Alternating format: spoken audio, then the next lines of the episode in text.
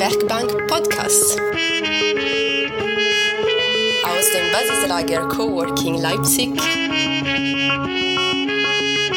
Mit eurem Kollegen Marco Weicholt.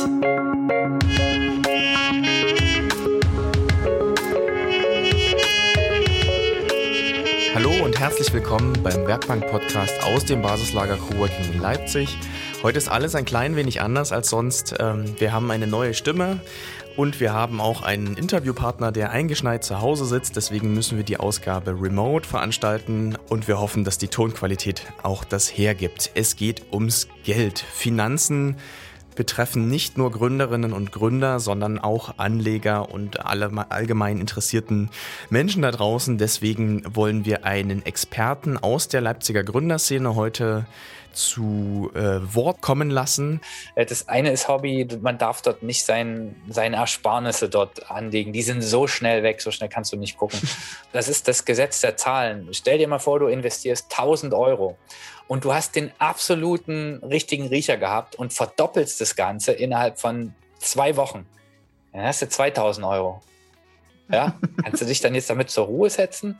Ivan Kurz ist Gründer von Evergreen, einem Fintech hier in Leipzig, hat vorher bei Privatbanken in Düsseldorf und in Frankfurt äh, Branchenexpertise aufgebaut und sich jetzt nochmal für einen Neustart ähm, entschieden, ist quasi Branchenaussteiger und sagt, das kann ich alles besser, was die Großen dort machen. Mit ihm haben wir gemeinsam gesprochen über aktuelle Verwerfungen und Abenteuer an der Börse, im Aktienmarkt, bei Kryptowährungen. Wie mächtig können Online-Communities sein, wenn sie sich äh, gemeinsam in Foren absprechen? Wie digital ist überhaupt die Finanzbranche? Was kann man besser machen? Wie disruptiv sind Geschäftsmodelle, die in diesem Bereich unterwegs sind? Und wie baut man aus Leipzig ein Fintech auf? Deswegen steigen wir direkt ein. Herzlich willkommen, Ivan, an der Werkbank mit der Einstiegsfrage, wie hast du als Fondsmanager und als äh, CEO von deinem eigenen Unternehmen die letzten Wochen die Nachrichten erlebt? Also zunächst mal kann ich schon sagen, recht gelassen. Ja, das ist, äh, das ist nicht gelogen. Ähm, ich mache das ja schon ziemlich lang. Ich habe ja in den 90ern, klingt, klingt irgendwie so ewig weit her, habe ich ja Finanzanalyse studiert und ähm, ich weiß noch genau, so Ende der 90er gab es auch diesen Mega-Hype, äh, was so Technologieaktien angeht. Neuer Markt hieß das damals. Und da hat auch jeder Student irgendwie mitgezockt. Ja, ähm, erst normale Aktien, dann ging es in Richtung Derivate, Optionsscheine. Und Ende der 90er war halt auch so eine Phase, wo im Prinzip jede Aktie gestiegen ist. Es gab diesen unglaublichen Emissionsboom von neuen, von neuen Werten, ja, EMTV, die ältere Leute, die werden es noch kennen, ist nur so ein Beispiel, ja. Ähm, und damals war der Hype, ähm, ich muss überall ein Depot aufmachen und ganz viele verschiedene Depots, dann überall an diesen Neuemissionen teilnehmen, indem ich diese Aktien zeichne und dann hoffen, dass ich diese bekomme. Weil damals war das so, wenn ich was eine Zuteilung bekommen habe, dann war das fast garantiert, dass sich mein eingesetztes Kapital mindestens mal verdoppelt, wenn nicht verdrei- oder vierfacht hat, und zwar mit Erstnotiz, weil diese äh, Aktien immer gnadenlos überzeichnet waren. Mit, ähm, mit so fundamental wirtschaftlichen oder betriebswirtschaftlichen Daten hatte das überhaupt nichts zu tun. Das war einfach nur äh, Geschrei, so, ja, und ähm, ja, so schnell reich werden. Und dann gab es natürlich den, die riesengroße Ernüchterung dann 2000, 2001 äh, hat sich das alles in Luft aufgelöst, weil es natürlich überhaupt nicht nachhaltig war und auch nicht ist. Ne? Das war im Prinzip wie so ein, wie die Tulpenkrise, kann man so sagen, ja, ähm, als es diesen Tulpenhype gibt. Ja. Es, äh, ist das, so, das, ist das so ein Branchenbeispiel? Also hat man das, ja. lernt man das, wenn man das studiert, dann äh, spricht man zuerst über Tulpen, um sowas zu besprechen? Also das kommt auf jeden Fall drin vor, weil es äh, auch mal diesen, also diesen, wie sagen wir mal, wie sagt man, ja, ähm, einen, einen Hype, eine Blase beschreibt, die, die jeglichem, jeglichem Fundament entbehrt, ja. Also es gibt ja keinen Grund, warum Tulpen für Tausende von Gulden oder was das damals war, gehandelt werden sollten, ja. Und ähm, so war das damals mit der ähm, ähm, mit den Fintech oder mit dem Fintech. Nee, damals waren es neue Marktwerte, ja, so. Mhm. Heute heißt es Fintech-Werte vielleicht. Ja. Ähm, ähnlich war es dann in der Finanzkrise äh, 2008, 2009. Das war ein bisschen, war ein bisschen anders. Ähm, da gab es diesen krassen, diese krasse Jagd nach Renditen und dann hat man halt immer, immer weitere Finanz, äh, Finanzprodukte an den Markt gebracht, wo man eine Rendite draufgeschrieben hat. Das war ein bisschen anders. Ähm, dann gab es Fukushima mal so ein als unvorhergesehenes Ereignis. Das war im Prinzip so wie wie Corona, könnte man sagen, ne? so quasi aus heiterem Himmel. Ja, das, mhm. das Erdbeben hat äh, in Japan jetzt keiner so richtig vorhergesehen, zumindest vom Zeitpunkt her. Dass es ja. dort größere Erdbeben in der Zukunft immer wieder geben wird, weiß ja vermutlich jeder, aber die Frage ist, wann. Mhm. Das hat auch viele äh, kalt erwischt und dann kam Corona als Na Naturkatastrophe und jetzt haben wir diesen, diesen Hype äh, um, um diesen GameStop, äh, GameStop und den Short Squeeze, der da, der dazugehört jetzt auf der Hedgefondsseite. Ähm, und deswegen sage ich gelassen, dass äh, ich glaube, wenn man so lange genug dabei ist, ich bin jetzt 45 Jahre, ähm, dann weiß man das ganz gut einzuordnen, ja. Und von daher beobachte ich das und äh, die Leute, die sich da den, die Finger verbrennen, die, die tun mir jetzt schon leid. Aber das wiederholt sich offensichtlich irgendwie in so einem Zehn-Jahres-Rhythmus, könnte man fast sagen. Ja, so neuer Markt, äh, Finanzkrise und jetzt 2020, 2021 äh, sind wir beim äh, äh, Reddit äh, GameStop äh, Short Squeeze Szenario. ja. Ja. Also du hast ein Muster erkannt und du bist deswegen entspannt, weil du es schon ein paar Mal gesehen hast, weil du vielleicht damals in einer anderen Rolle warst oder das entweder als Student oder als, vielleicht saßt du auch damals auf der anderen Seite sozusagen und konntest da, hattest vielleicht auch nochmal eine andere Perspektive auf, auf diese Dinge ähm, und würdest aber sagen, also es, es gibt ja immer einen Schwung an neuen Leuten, die vielleicht nicht das, die Branchenkenntnis oder das Hintergrundwissen haben, ob das jetzt in Kryptowährungen ist oder ob das quasi Leute auf dem Aktienmarkt sind, weil es überall woanders einfach gerade nicht so gut funktioniert, die da so reinschwappen in äh, die Finanzwelt und die dann auch unfassbares Kapital einfach mitbringen. Also du hast ein eigenes Podcast-Format äh, oder sozusagen ein Video-Format, was du regelmäßig äh, streamst, ne, wo du auch quasi mit deiner jetzigen Firma quasi so ein bisschen Finanzwissen erklärst. Unsere Grundlagen äh, kann ich nur empfehlen. Ähm, auch da kann man quasi den Hintergrund nochmal von der aktuellen Short Squeeze-Geschichte mit der GameStop-Aktie, da habe ich es auch, glaube ich, zum ersten Mal verstanden, was da genau passiert.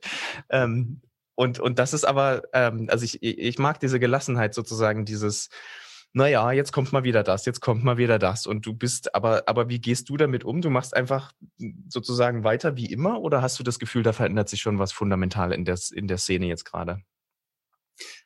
Ähm, nein, ich glaube, da verändert sich nichts fundamental, um das so klar zu sehen ähm, es ist auch für, für jemand, der das lange macht, auch relativ äh, gut durchschaubar, warum das so ist, ja, warum das auch in Zukunft wieder so sein kann und wird mit verschiedenen Werten.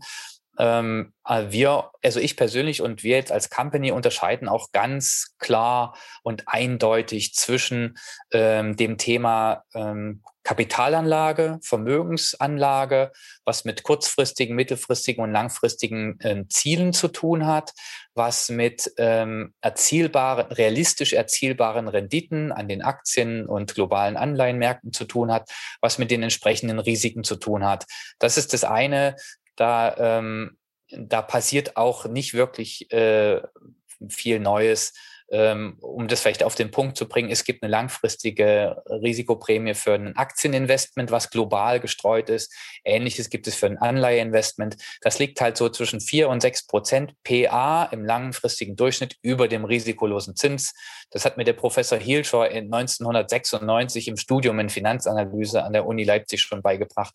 Und das ist, das ist seit 100 Jahren so und ähm, daran ändert auch jetzt so ein, so ein Ausreißer wie GameStop oder wie, wie Cryptocurrencies oder auch so eine neue Marktblase überhaupt nichts. Und ähm, genau, was veranlasst mich dazu, so gelassen zu sein? Ich, wir entscheiden ganz klar zwischen diesem Teil, was ist mhm. langfristig, was kann ich langfristig aus meinem Vermögen machen und wir und im Gegensatz dazu ähm, solche kurzfristigen Phänomene, wie halt dieser GameStop Short Squeeze. Ähm, wir hatten ja auch bei VW auch schon mal einen krassen Short Squeeze, als Porsche VW übernehmen wollte und die den Impact ähm, bezüglich der Derivate, die sie erworben haben, nicht, nicht richtig abschätzen konnten. Aber wie gesagt, das hat mit, mit Geldanlage, mit Vermögensanlage und mit, mit, mit Wirtschaft, ja, mit Wirtschaft im eigentlichen Sinn, auch mit Kapitalmarkt ähm, gar nichts zu tun. Ähm, das ist alles, ähm, das sind alles große Zufälligkeiten. Das hat mehr was mit, ähm, mit typico Sportwetten oder ähm, im Casino ähm, zu tun, als jetzt wirklich mit Geldanlage. Weil man darf nicht vergessen, diese, diese Bewegungen, die sind, die sind so nicht vorhersehbar. Ja? Du kannst nicht zwei Wochen vor so einer GameStop-Geschichte vorhersehen, dass GameStop ein, ein Opfer oder was, wie auch immer man das nennen möchte, ein ja. Opfer von einer Anleger-Community bei, bei Reddit oder im, im, im, in den sozialen Netzwerken werden würde.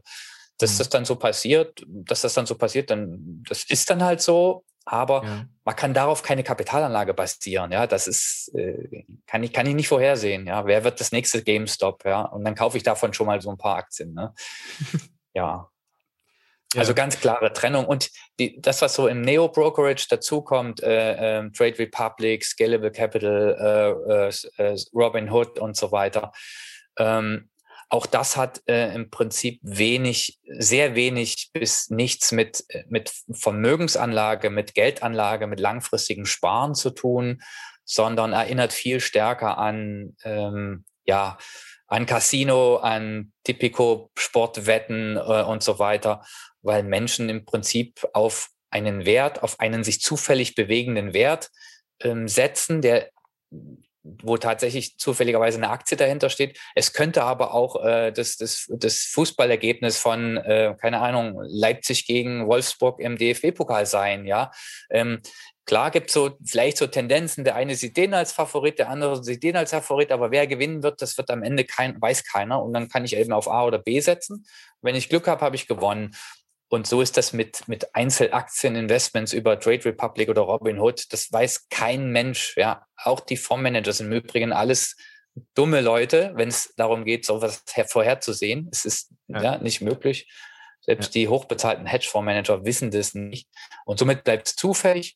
Ähm, und da werden auch die, wird auch die, ich sag mal, die Robinhood Community die werden da früher oder später dahinter kommen, ja, dass sie damit kein Geld verdienen können, sondern damit eher Geld verlieren werden und dann ver verlieren mhm. die Lust, verlieren die die Lust genauso wie die neue Marktaktionäre im Jahr 2000.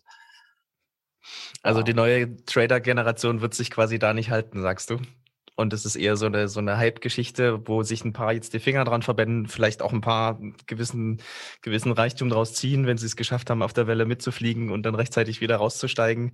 Ähm, aber es ist nichts, also wenn ich dich richtig verstehe, ist das, was ihr sozusagen als Gegenangebot äh, von Evergreen, von deiner jetzigen Company sozusagen habt, ist eher sozusagen das langfristige, das äh, gesicherte ähm, und nicht die, die kurze Welle, richtig? So ist es, ja. Es, praktisch ist es ja auch so, dass keiner auf die Idee kommt, ähm, sagen wir mal, du hast, bist jetzt schon ein bisschen im Beruf, hast vielleicht schon mal 15, vielleicht 20, 30.000 Euro auf die Seite gelegt, ja. Und spätestens dann ähm, packst du die 30.000 Euro nicht in die GameStop-Aktie auf Trade Republic oder, äh, oder ähm, ähm Robin Hood, ja.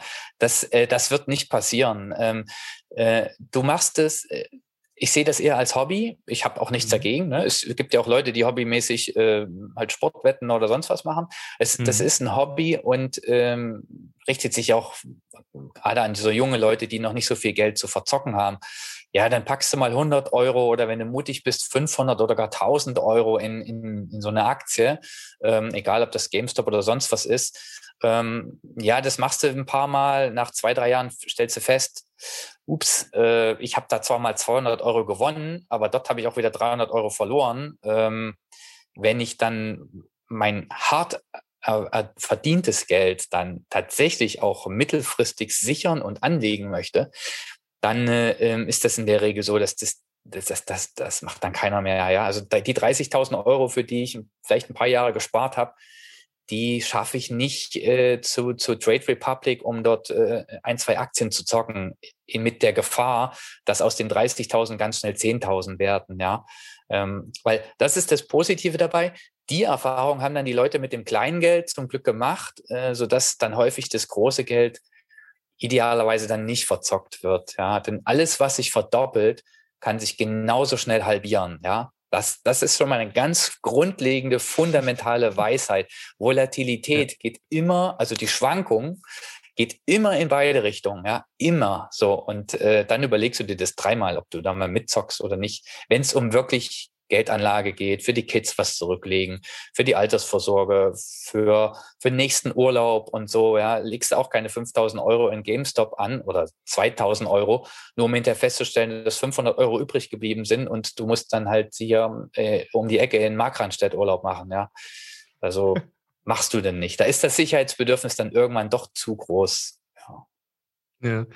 Ähm, aber du bist ja als Player, du hast auch äh, vor einigen Jahren, hast quasi den, den Anzug aus der, aus der großen Bankwelt eingetauscht gegen den Hoodie, bist unter die Gründer gegangen, ähm, hast nochmal neu angefangen, bist nach Leipzig zurückgekommen ähm, und bist ja auch ein Vertreter, oder würde ich zumindest äh, spannend finden, wie du dich selber siehst, ne? ob du quasi eher zu der neuen Generation gehörst. Du hast, du bringst das Fachwissen mit aus der alten, verschlipsten Filialwelt. Ähm, und, und hast aber äh, so habe ich dich, glaube ich, auf der Fuck Up Night auch mal angekündigt, äh, sozusagen bist auch eher der Robin Hood, der sagt, ich ähm, äh, adressiere mich an Privatanleger, die selber vielleicht nicht das, die, die Kenntnis haben, aber gleichzeitig trotzdem schalte ich ähm, mit dem, mit dem Evergreen Geschäftsmodell den Mittelmann auch ein Stück weit aus. Also ne, ihr seid, glaube ich, wenn ich das richtig verstehe, so ein, so ein Kompromiss zwischen ähm, dem alten Sparbuch vielleicht äh, bei irgendeiner großen Bank, äh, wo jemand anonym irgendwas äh, managt für einen selber und da relativ viele hohe Gebühren sozusagen dafür verlangt. Und dem, okay, das sind meine, weiß ich nicht, 500 Euro und die packe ich jetzt dahin und ich will das selber machen. Ihr seid da so ein, so, so ein Mittelweg. Habe ich das richtig verstanden? Ja, das kann man durchaus so sagen. Ja, ähm, die äh, unser Anspruch ist, ist noch, ein, noch ein viel größerer. Wir möchten tatsächlich die, die Finanzwelt, was Geldanlage für Privatanleger angeht, revolutionieren. Ähm, es gibt dort unglaublich viel Potenzial, weil anders als in den meisten Branchen in der Finanzwelt noch kein kundenorientiertes Denken überhaupt angefangen hat. Ähm, warum ist das so? Hat mehrere Gründe. Der erste Grund ist, ähm, den Anbietern, den Finanzdienstleistern wird es relativ leicht gemacht. Denn wenn es um Geld geht und Geldanlage, äh, herrschen zwei Gefühle vor. Äh, das eine ist die Gier und das andere ist die ist Angst. Ja, Gier, ich möchte immer mehr, Angst, ich möchte nichts verlieren. Ja. Und äh, mit diesen zwei Gefühlen lässt sich halt ähm, vertriebsmäßig schon seit 100 Jahren fantastisch spielen und ähm, damit spielt im Prinzip jeder Anbieter mal mehr, mal weniger aggressiv. Das macht die Sparkasse um die Ecke genauso wie der DVAG-Vertriebsmitarbeiter, ähm, den ich aus dem Bekanntenkreis irgendwo kenne und der mir irgendwas auf, aufdrücken möchte. Und ähm, das macht es den Finanzdienstleistern bis zum heutigen Zeitpunkt einfach äh, einfach, ja, unglaublich einfach. Ähm, und wie macht man das konkret? Auf der einen Seite, die Gier wird über Renditeversprechen ange, äh, angetriggert. Und die, die vier, äh, also die, ähm, die Angst, Angst, die wird ähm, getriggert, ähm, indem man sagt, ähm, komm lieber zur Sparkasse, ja, hier um die Ecke, wir kennen uns doch schon aus der Schule und äh, auf, auf keinen Fall irgendwo anders was machen. Und wir kümmern uns und ähm, die etablierten Finanzdienstleister genießen da unglaublich viel Vertrauen. Aber beides wird dazu genutzt, um ähm, ein nicht kundengerechtes Produkt zu offerieren, denn die, ähm, die Ziele von Anbieter und Nutzer sind halt nicht, nicht aligned, ja, ganz grundsätzlich nicht. Und das ist in der Finanzbranche ganz eklatant. Ähm, je mehr der Finanzdienstleister an Gebühren behält, umso mehr Gewinn macht er, umso höhere Gehälter und Boni äh, kann er bezahlen. Ich, ich weiß, wovon ich rede. Und äh, es war auch, äh, hat auch nicht wehgetan, äh, das auch ähm, erlebt zu haben, bin ich ganz ehrlich. Ja. Ähm, aber alles, was ich dem, alles, was meinen eigenen Ertrag, meinen eigenen Bonus äh, äh, steigert, äh, geht unmittelbar und direkt zu Lasten äh, des Anlegerertrags. Den meisten, und ist, warum funktioniert das so lange? Den meisten ist eben nicht bewusst, dass die erzielbare Rendite, die tatsächlich erzielbare langfristige Rendite viel, viel niedriger ist als das, was sich, was die Menschen so gemeinhin glauben, was möglich ist. Ja, ich sprach vorhin von vier bis sechs Prozent PA für ein Aktieninvestment langfristig. Mhm. Das glaubt aber keiner, weil er sieht, wie sich GameStop auch innerhalb von wenigen Tagen ver-x-facht, wie sich Tesla ver, verfünffacht in wenigen Monaten. Ja, wie der DAX äh, um 10, 20, 30 Prozent nach oben und nach unten schwankt. Und wenn dann ein Finanzanalytiker kommt und sagt, also empirisch ist es so, 5, 4, 5, 6 Prozent PA mit Aktien, mehr ist nicht drin, dann, äh, ja, dann kann das keiner nachvollziehen. Und äh, die etablierten Finanzdienstleister, die werden das, äh, die werden auch nicht so viel Transparenz schaffen wollen, um das zugeben, zuzugeben und sagen, mehr als fünf Prozent ist nicht. Denn wenn die eine Gesamtkostenquote von drei bis fünf Prozent PA haben, müssten die unmittelbar zugeben, dass das, was sie anbieten, am Ende zu null Ertrag führen wird, weil sie sich die gesamte Rendite einstreichen. Und deswegen funktioniert das so lange und ist so schwer zu durchbrechen. Die meisten kommen dann zwar irgendwann mit der Erfahrung, ähm, daher und sagen, jetzt habe ich jetzt hier 10 Jahre, 15 Jahre, 20 Jahre für meine Kids, für wen auch immer was angelegt. Jetzt habe ich mhm. das Ding aufgelöst und ich habe nichts übrig. Das kann doch nicht sein. Es, also ich habe gerade mal das, was ich eingezahlt habe, nach 10, 20 Jahren und jeden Tag höre ich äh, bei Börse im ersten, dass der DAX irgendwie einen neuen Rekordstand gemacht hat. Wieso ist bei mir nichts übrig geblieben? Die Antwort ist einfach. Die Renditeerwartungen sind zu hoch und die Ertrag, die, äh, ähm, die Gebühren fressen in der Regel alle ähm, Erträge auf. Und mhm. das, das kann man nur ändern, indem man erstens tatsächlich kundenorientiert etwas baut, was von vornherein die, die, äh, die Gebühren so niedrig ähm, äh, entstehen lässt, dass eben der Großteil der erzielbaren Renditen beim Anleger bleibt. Und das kann aber die Branche nicht leisten, diese extreme Reduktion. Also stell dir vor, die haben jetzt eine Gesamtkostenquote von drei, vier, fünf Prozent pro Jahr, die etablierten mhm. Anbieter. Mhm. Und ähm, die sind auf diese Erträge angewiesen. Ja. Wie in aller Welt sollen die ihre Gesamtkosten von drei oder vier Prozent jetzt mit einem Schlag senken auf 0,5 Prozent? Den brechen ja 80 Prozent der gesamten Einnahmen weg und den Banken und Finanzdienstleistern geht es jetzt schon nicht so gut aufgrund der niedrigen Zinsen und so weiter. Das ja. heißt, ähm, eine Disruption oder eine Änderung hin zur Kundenorientierung wird äh, innerhalb der Branche oder aus der Branche heraus niemals stattfinden, weil sie nicht stattfinden kann. Ja. Und da sehen wir unsere Chance. Ja, du hast vorhin ähm, von Vertrauen gesprochen und das ist ja im, im Finanzbereich, im Versicherungsbereich, in all diesen Branchen, die, die sehr stark etabliert sind, die seit Jahrhunderten da sind und, und wie du sagst, auch super schwierig sozusagen zu knacken sind. Das ist eure Chance, eure, eure Gelegenheit, da quasi ein Gegenbeispiel zu, hinzusetzen, weil ihr Dinge anders macht.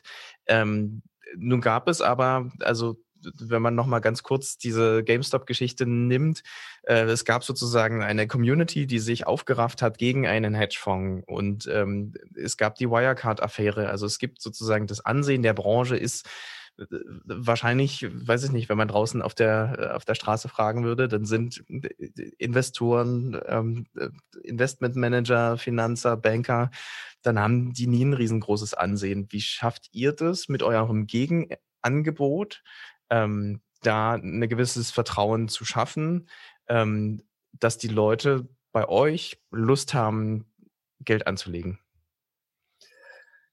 Ähm, erstmal ähm, braucht man da eine so mal längerfristige Agenda dafür. Ja, wir können jetzt nicht mit dem Mega-Slogan dann den aus dem Hut zaubern und dann glaubt es uns jeder. Im Gegenteil, das, was du sagst, ist vollkommen richtig. Die Branche ist sowas von schlecht angesehen und ähm, die Erfahrung, die die Menschen mit Finanzdienstleistungen gemacht haben, die sind durch die Bank weg schlecht. Ich habe noch nie äh, einen Bekannten, Verwandten, Freunde, äh, Familie gehört, wo einer zu mir gekommen ist und hat gesagt, ey, das war richtig cool. Da ich, ne, ich habe da bei der Sparkasse oder bei wem auch immer, ja, ähm, mein Geld angelegt. Die haben mich richtig toll beraten und ich habe eine tolle Rendite. Die haben sich um die Risiken gekümmert und die haben toll aufgeklärt das gab es noch nie, habe ich noch nie gehört. Ja? Ähm, und umso schwieriger ist es, ähm, Vertrauen zu gewinnen. Auf der anderen Seite glaube ich, dass es für uns als jemand, der vor ähm, so zweieinhalb Jahren auf einem weißen Blatt Papier angefangen hat, vielleicht sogar einfacher ist als für jemanden wie die Deutsche Bank, die jetzt irgendwie zum 50. Mal versprechen muss, wir haben uns wirklich geändert, ja. Ähm, das, äh, ja, es kommt jetzt nicht mehr so wirklich glaubwürdig rüber, ja. Und ähm, ich glaube, da liegt unsere Chance. Wir fangen mit einer völlig weißen Weste an und müssen nur in Anführungsstrichen sorgen, dass diese über die Zeit auch so weiß bleibt ähm, und wir den Beweis antreten, dass wir wirklich anders sind, ja. Und wie schaffen wir das? Da sind wir so naiv zu glauben, dass es das ehrliche, transparente und nachhaltige Produkt äh, oder Produktkonzept äh, kombiniert mit einem ehrlichen, direkten Service und einem ähm, unschlagbar guten Preis in dieser Kombination sein wird. Weil das ist das, was die Leute über die Zeit erleben können. Ähm, wir sehen das immer wieder jetzt mit den, mit den äh, Kunden, die wir haben. Ähm, die spiegeln eine so unglaubliche, äh, unfassbare Begeisterung ähm, wenn die uns ähm, Feedback geben, weil die das, was wir bieten, eben tatsächlich mit einem Finanzdienstleister noch nicht ähm, erlebt haben. Und das ist im Prinzip unser Weg, Vertrauen zu gewinnen über eine äh, über einen noch nicht dagewesenen Service, eine Übernahme von Verantwortung für die Ersparnisse der Leute. Und das lassen wir die Leute spüren einfaches Beispiel, äh, wenn bei uns einer anruft, geht nach zweimal Klingeln ein echter Mensch ran. Keine Warteschleife, kein Roboter, kein Computer, der äh, Option 1 bis 10 runterbietet und äh, äh, betet. Und wenn ich dann am Ende jemanden an der Strippe habe, dann äh, bekomme ich trotzdem keine Antwort, sondern ähm, wir, die Leute sprechen mit Menschen äh, und bekommen eine Antwort und die spüren das, dass sich dort jemand kümmert. Ähm, das heißt, ähm, dadurch, dass die Erlebnisse mit Finanzdienstleistern so schlecht sind, ist es für uns relativ einfach in der Kundenbeziehung Vertrauen zu gewinnen, weil es so anders ist. Ja. Mhm. Was denkst du, wie lange ihr diesen Service-Level aufrechterhalten könnt? Ist das eine Frage der Größe? Wenn ihr jetzt ähm, vielleicht äh, gibst du uns auch Einblicke in, wie viele Kunden habt ihr im Moment? Wo wollt ihr hin? Ähm, ist das was, was in der Anfangsphase vielleicht ein bisschen einfacher geht, als wenn man dann wirklich global unterwegs ist, in verschiedenen Zeitzonen unterwegs ist? Ähm, wo steht ihr da jetzt gerade und wie, wie seht ihr eure Herausforderungen im Laufe des Wachstums?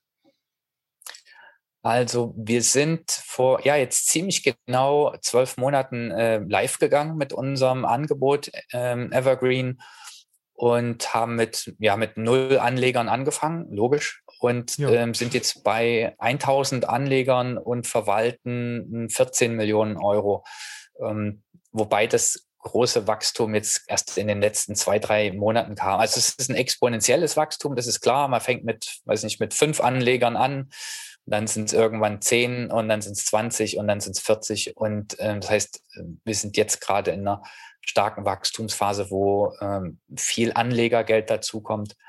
Ähm, und ähm, wir sind bemüht, dieses exponentielle Wachstum so lang wie möglich aufrecht zu erhalten. Ja, ähm, weil das ist am Ende auch der Schlüssel zu unserem Erfolg. Wir sind nicht der Anbieter, der jetzt jeden neuen Kunden teuer erkaufen will mit riesengroßen Incentives, ja, 500 Euro geschenkt, wenn du bei uns ein Depot aufmachst, musst aber mindestens 100.000 mitbringen, die wieder, damit wir dir die 500 Euro auch gleich wieder abzocken können, ja, über unsere Gebühren und so weiter.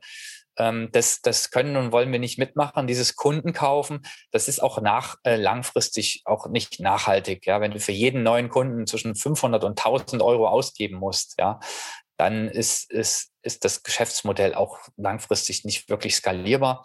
Ähm, wir brauchen diesen Aha-Effekt, diesen Begeisterungseffekt, dass Leute nach wenigen Tagen, Wochen oder Monaten spüren, dass sie hier was gemacht haben mit Evergreen, was sie bis zum, bis zum Rentenalter ähm, begleiten wird und die bei uns was gefunden haben, was es nirgendwo anders gibt und das dann auch weitererzählen. Ja, das ist so unser, unser wichtigster Faktor, das Erlebte weitererzählen. Und deswegen ist der Hauptfokus weniger jetzt auf äh, Anzeigen und Werbung und so weiter, sondern immer auf das Produkt. Wir versuchen jeden Monat ein neues Release zu bringen, mit neuen Features, mit das Ganze noch einfacher äh, zu machen, mit noch mehr Möglichkeiten.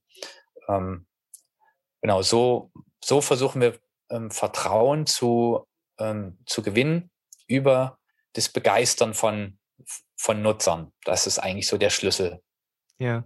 Wie lange denkst du, äh, dass es möglich ist, persönliche Kontakte zu den Kunden zu halten? In welcher Größe ist das super schwierig in, dem, in der Wachstumskurve? Du sprichst von exponentiellem Wachstum.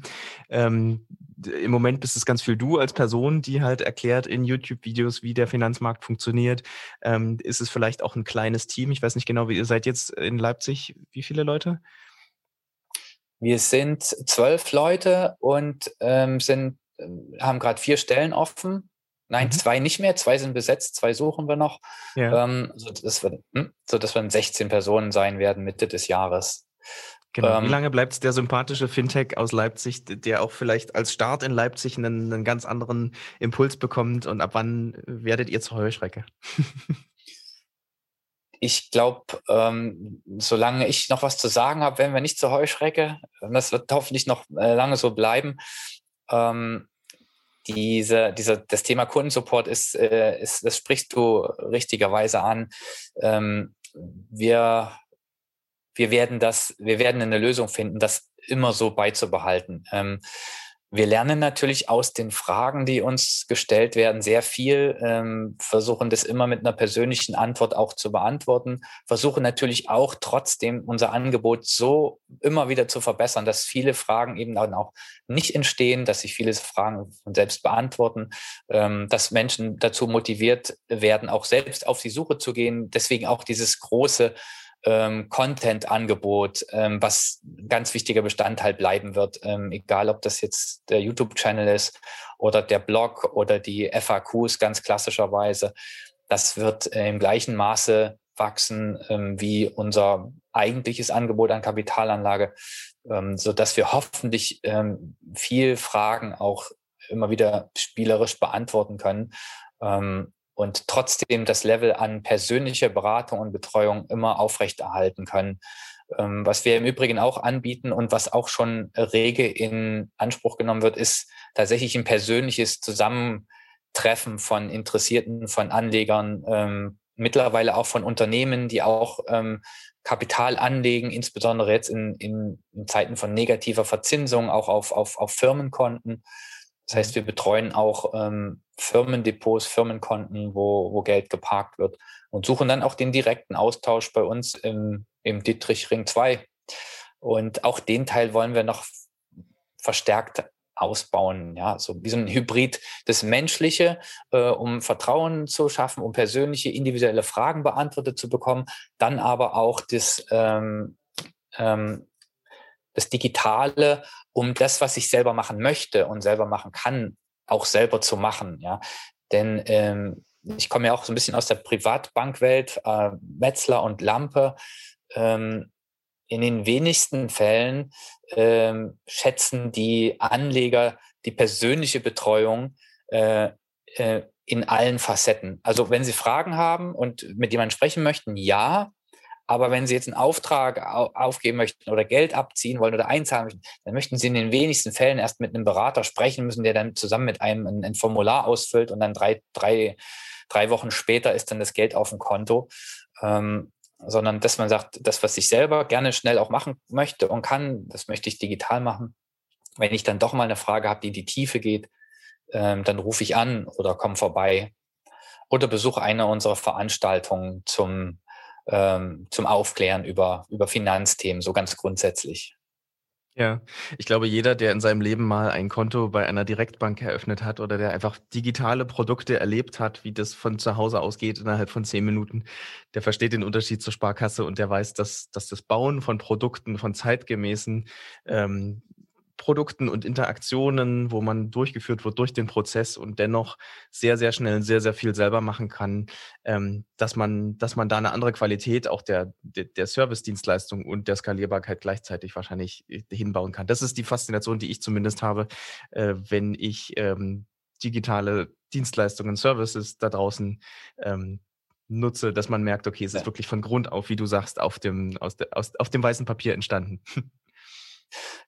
Ich denke auch, das ist ein großer und wichtiger Vorteil, ähm, dieses, dieses Hybride, weil im Moment gibt es tatsächlich entweder dieses, ich mache alles alleine, dafür kostet es wenig und ich äh, habe das alles auf der App, ähm, oder ich gehe dann zum Private Banking Service von Bank XY, lass mir dann dort äh, alles ins kleinste Detail erklären, werde dann regelmäßig zum Golfturnier eingeladen und zur äh, Gala und zum Galopprennen und was es da alles mm. gibt, die ganzen Schön. tollen Incentives, ja.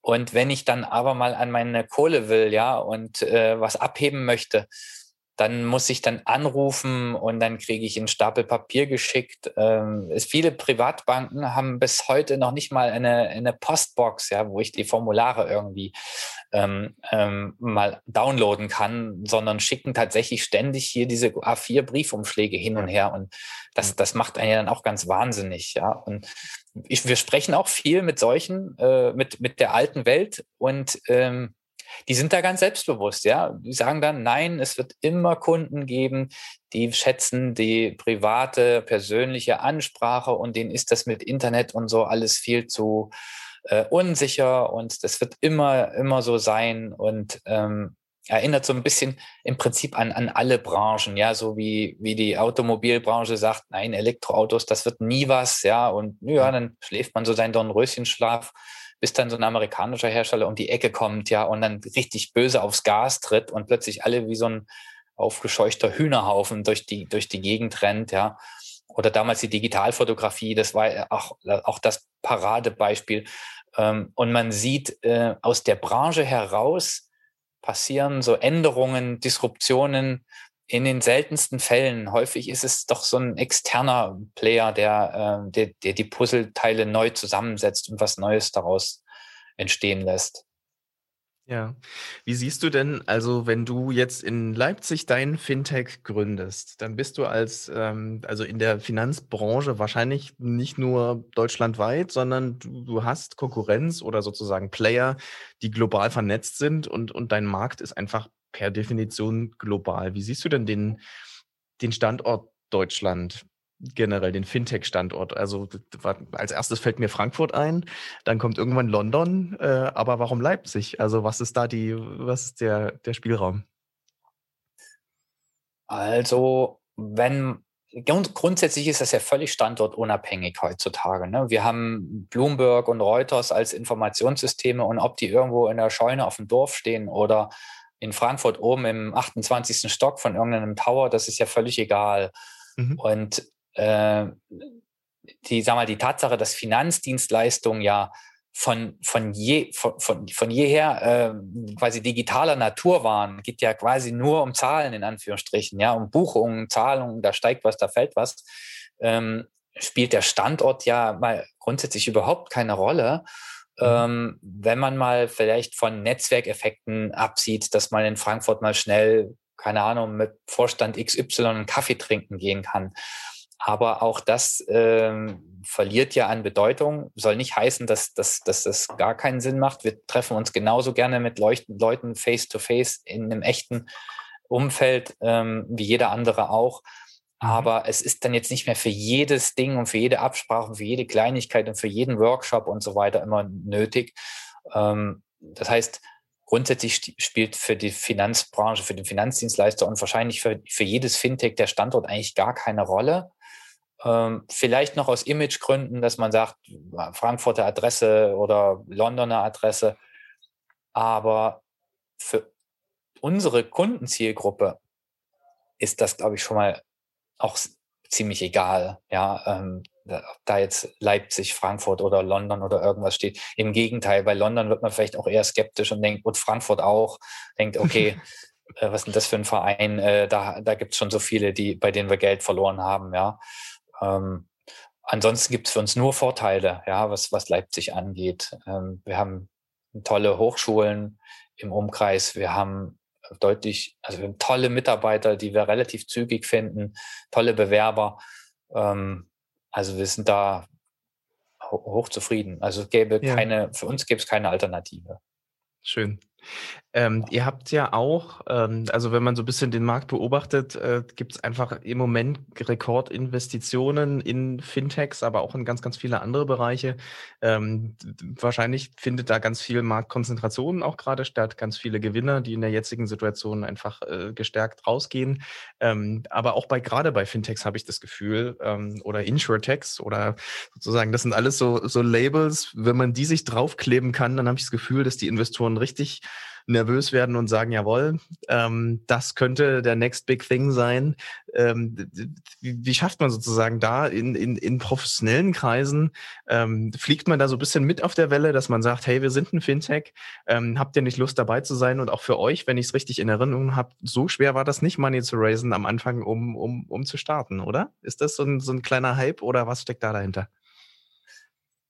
Ähm, der, der Hype ist vermutlich schon, schon, vor, schon ein bisschen vorbei. Also nicht komplett, aber der, der Peak, der war vermutlich schon, äh, den haben wir wahrscheinlich schon hinter uns gebracht. Mhm. Ähm, also es sind verschiedene Dinge. Ähm, zum einen ist tatsächlich dieser Anlagedruck oder dieser Dabeisein-Druck, den du beschreibst, der ist auf jeden Fall da. Zum einen bei Finanzinvestoren, bei Venture Capital, bei Private Equity auf der einen Seite und bei der Finanzbranche auch, die sich auch, die auch händeringend nach Wegen suchen, die sie in das nächste äh, Jahrzehnt irgendwie führt und als Finanzdienstleister die Zukunft, Zukunft erleben äh, lässt.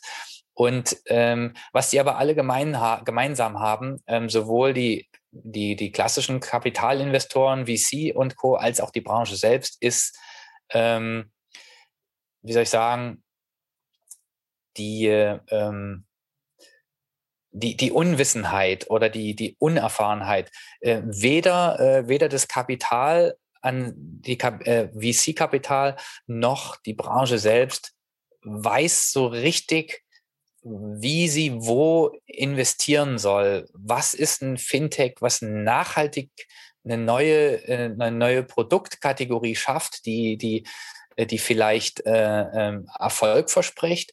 Was ist einfach nur so ein, so ein Abklatsch? Was ist einfach nur ein neuer Vertriebsweg? Ja, was ist einfach, äh, ähm, was fällt dann auch schnell wieder zusammen? Was gibt es eigentlich schon und hat nur einen neuen Anstrich?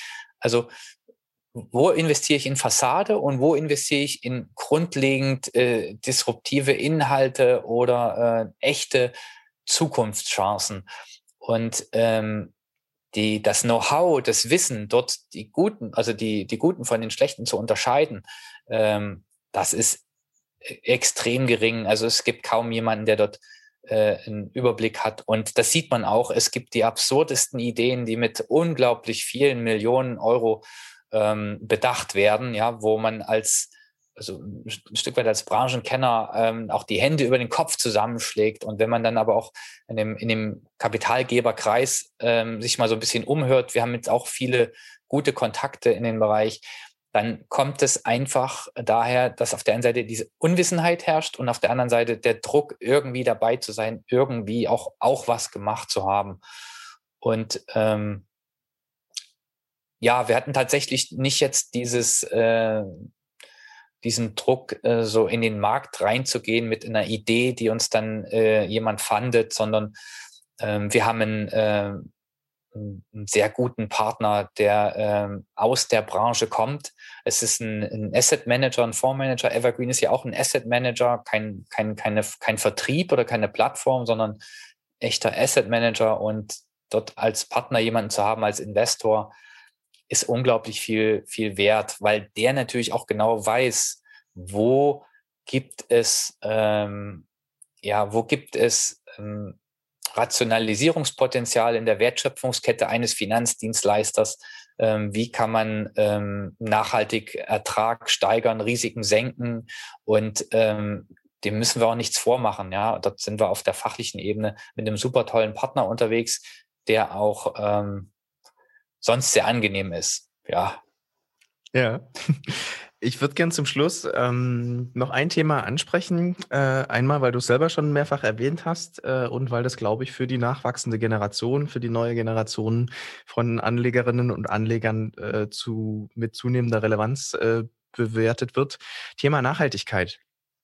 Ähm, äh, es gibt wahnsinnig viele, wenn man sich ein bisschen umguckt, äh, Fonds, die aus dem Boden sprießen, Nachhaltigkeitsfonds, die sagen, wir streuen das Risiko und wir investieren oder wir haben eine Negativklasse, wir sagen, das und das und das wollen wir nicht drin haben und das und das und das wollen wir unterstützen. Ähm, nun gibt es ganz viele kritische Stimmen, wie das immer so ist bei solchen Labels. Naja, ist das wirklich alles so nachhaltig, wie, wie das behauptet wird? Wie stehst du dazu? Ist das auch quasi Fassade oder ist das grundlegend eine Veränderung? Und wenn ja, kann überhaupt die Finanzbranche mit dem veränderten Anlagebewusstsein vielleicht auch, dass die Leute sagen, ich möchte mein Geld in etwas stecken, was einen realen Impact hat oder ich möchte bestimmte Dinge eben nicht unterstützen mit meinem Geld. Ähm, wie, wie stehst du dazu? Ist das äh, eine neue Farbe an der Fassade oder tut sich da tatsächlich auch ähm, was für euch jetzt auch im Team konkret? Also in den meisten Fällen ist es Fassade. Ähm, lässt sich auch ganz, ganz einfach erklären. Ja, stell dir vor, äh, du kaufst ein nachhaltiges Produkt in Form eines nachhaltigen Fonds, ja, mit einem ESG-Score, der der deinen Ansprüchen genügt, also möglichst hohen Nachhaltigkeitsanteil hat, was bedeutet, mhm. dass der nicht nachhaltige Anteil auch vorhanden ist, ja. Ähm, und mit, warum machst du das? Du möchtest halt einen positiven Impact haben mit deinem Investment. Ja, okay. Ja. Dann ist es aber enorm wichtig, grundsätzlich erstmal zu schauen, bei welchem Anbieter kaufe ich denn ein nachhaltiges Produkt? Wie viel Sinn macht es, einen nachhaltigen Fonds bei einem Finanzdienstleister zu kaufen, der nebenbei unglaublich viele nicht nachhaltige Produkte und Projekte fördert, ähm, ähm, Fracking-Kredite in den USA ähm, ähm, vergibt, ähm, Kohlekraftwerke in, in Australien finanziert, ähm, viele, viele andere Fonds auch managt, die überhaupt nicht nachhaltig sind, ja, mhm. äh, und damit Geld verdient, macht es dann Sinn, einem solchen Finanzdienstleister ein nachhaltiges Finanzprodukt abzukaufen, so nenne ich es mal, ihm dafür ja. eine Gebühr zu bezahlen und seinen, seinen Profit, seinen Ertrag damit auch zu steigern, ja. Das widerspricht sich ja ganz, ganz grundsätzlich, ja. Das ist ja. wie wenn du vom Teufel das Weihwasser kaufst oder so. Ich bin jetzt nicht so kirchlich, aber so stelle ich mir das ungefähr vor, ja. Ja. Und das bedeutet, nachhaltiges Investment fängt erstmal bei dem Anbieter an, bei dem du das, äh, bei, bei, dem du das ähm, kaufst oder, oder mhm. anlegst. Und da fallen erstmal ganz viele ähm, raus, ähm, die ähm, tatsächlich das Ganze als 100-prozentige äh, Marketingstrategie sehen. Genauso wie eine ganze Zeit lang die Solarbranche das, das Lieblingskind vieler waren jedes Jahr eine andere Sau durchs Dorf getrieben wird, wie man so schön sagt. Und jetzt ist es das Thema Nachhaltigkeit, das ist ganz eindeutig so. Ja? Also bei einer nach nicht nachhaltigen Bank brauche ich auch gar nicht erst nach nachhaltigen ähm, Produkten suchen. Auch hier gibt es schon einige Anbieter, die das machen, mal mehr, mal weniger glaubwürdig. Ähm, unsere Strategie ist eindeutig, dass wir ein ausschließlich nachhaltiger Asset Manager werden. Das ähm, startet jetzt im März mit zwei äh, komplett neuen, radikal nachhaltigen ähm, Publikumsfonds, ähm, die jetzt nicht nur einen ESG-Score haben, die nur ein bisschen schlecht sind, sondern wo jedes einzelne Unternehmen, was dort als Aktie ähm, eine Rolle spielt, ähm, zu 100 Prozent äh, unseren strengen Nachhaltigkeitskriterien ähm, gerecht werden muss. Das Ganze machen wir mit einem Partner zusammen, äh, einer sehr strikt nachhaltig agierenden ähm, Bank. Und ähm, wir sind der Manager für diese Produkte. Und das ist unser erster Schritt. Ich meine, Evergreen ist ja schon im Prinzip als Name Verpflichtung, in, in den Bereich zu gehen. Und ja. für unsere bestehenden ähm, Konzepte, die ja eher einem Risikomanagementprozess unterliegen, ähm, ist das Ziel, diese auch bis, ähm, bis zum Jahresende auf, auf einen nachhaltigen, ähm, auf nachhaltiges Konzept umzustellen. Das hat unglaublich hohe Herausforderungen ähm, bei der Portfoliokonstruktion. Also man kann nicht einfach sagen, ich mache jetzt nachhaltiges Portfolio, das kriegt ein Risikomanagement und dann verdiene ich damit viel Geld. Das ist halt viel, viel komplizierter. Deswegen dauert es auch eine Weile, bis das ehrlicherweise umgesetzt wird. Aber da wir Asset Manager sind und Herr über unsere eigenen Anlagekonzepte, können wir es am Ende auch umsetzen. Ja, ich würde gern zum Schluss ähm, so ein bisschen in die Glaskugel schauen. Äh, wir reisen gemeinsam in die Zukunft. Sagen wir mal, nehmen wir uns mal zehn Jahre daher. Ähm, wenn wir, du hast vorhin schon viel von dem, was jetzt gerade passiert, als, naja, das legt sich irgendwann wieder, das ist jetzt gerade ein Hype und das, das, kommt aller zehn Jahre. Mal gucken, was das in den nächsten zehn Jahren ist. Äh, was denkst du? Kryptowährung, traditionelle Geldanlagen, wie sieht die Branche, in der du unterwegs bist, in zehn Jahren aus? Gibt es noch sowas wie eine Hausbank? Äh, gibt es überhaupt noch Sparkassen? Gibt es diesen physischen Kontakt noch? Äh, wird alles automatisiert oder ist es das hybride Modell, was du vorhin schon mal ähm, beschrieben hast, dass man sich für die jeweiligen Nutzungsinteraktionen entweder die Maschine lieber wünscht oder für andere Sachen dann doch den Mensch, der am Telefon sitzt? Also ich glaube, so radikal anders wird es nicht aussehen in zehn Jahren. Vielleicht haben sich die, die Anlegergelder ein Stück weit äh, verschoben in dann vertrauenswürdige ähm, Online-Unternehmen oder digitale Unternehmen, die sich dann auch bewiesen haben. Ich glaube, der Trend ist auf jeden Fall da, auch wenn das absolut in den Kindern, in den, in den Babyschulen Schuhen ist noch, ja. Was man sich so, wenn man digitale Vermögensverwaltung heute sieht, das ist quasi verschwindend gering, das ist, das ist gar nichts, ja. Ähm, ich glaube, da wird äh, durch den Vertrauenszuwachs und die Erlebnisse, die die Leute haben mit digitalen Anbietern, äh, der Anteil größer sein. Wir mhm. werden aber ähm, trotzdem, was die Banken- oder Beratungslandschaft äh, angeht, immer noch die gleiche ähm, Diversität auch haben. Und es wird genauso die Sparkassen geben. Vermutlich weniger Filialen, genauso wie bei der Commerzbank, bei der Deutschen Bank, bei den Volks- und Raiffeisenbanken. Da werden die Filialen immer weniger werden, weil die ein unglaublich hoher Kostenfaktor ähm, sind. Und grundsätzlich wird aber die ja, die, die, die, werden die Anbieter, die Art der Anbieter wird, wird immer noch so äh, visibel sein, wie das heute auch der Fall ist. Wie gesagt, mit einem, mit einem größeren Anteil an, an digitalen Modellen, an neueren Modellen. Ja, ja. Sehr schön. Even, vielen Dank für die Zeit äh, und für die Einblicke, für die Entspannung, für die du gesorgt hast in dieser aufregenden Zeit, für die Einordnung. Wenn man mit dir in Kontakt treten möchte, also wenn man sagen möchte, du hast gesagt, ihr habt zwei Positionen gerade offen oder man möchte vielleicht äh, euch als äh, Dienstleister äh, gerne mal ausprobieren, äh, wie erreicht man dich oder euch ähm, am ehesten? Also wenn es um die, wenn es um Stellen und Ausschreibung geht, ist LinkedIn, äh, das Evergreen LinkedIn-Profil immer das Beste. Da mhm. ist alles immer aktuell. Ansonsten anrufen, E-Mail schreiben und wenn es konkreter wird, auch Termin vereinbaren und dann bei uns im Dietrichring 2 einfach vorbeikommen. Tatsächlich, da ist noch der, der soziale Kontakt. wenn wir es ja. auch mal wieder dürfen. Absolut, genau. Vielen, vielen Dank, Even. Äh, das hat großen Spaß gemacht. Ähm, ich bin gespannt, äh, wie die Reise weitergeht ähm, und wo das große Geld hinfließt, wie die Kapitalströme sich äh, entwickeln in den nächsten zehn Jahren. Vielleicht treffen wir uns dann wieder zum Austausch und gucken zurück, wie witzig das Jahr 2021 war. Ja, hätte ich viel Lust dazu. Danke. Sehr gut. Folgt uns on Social Media.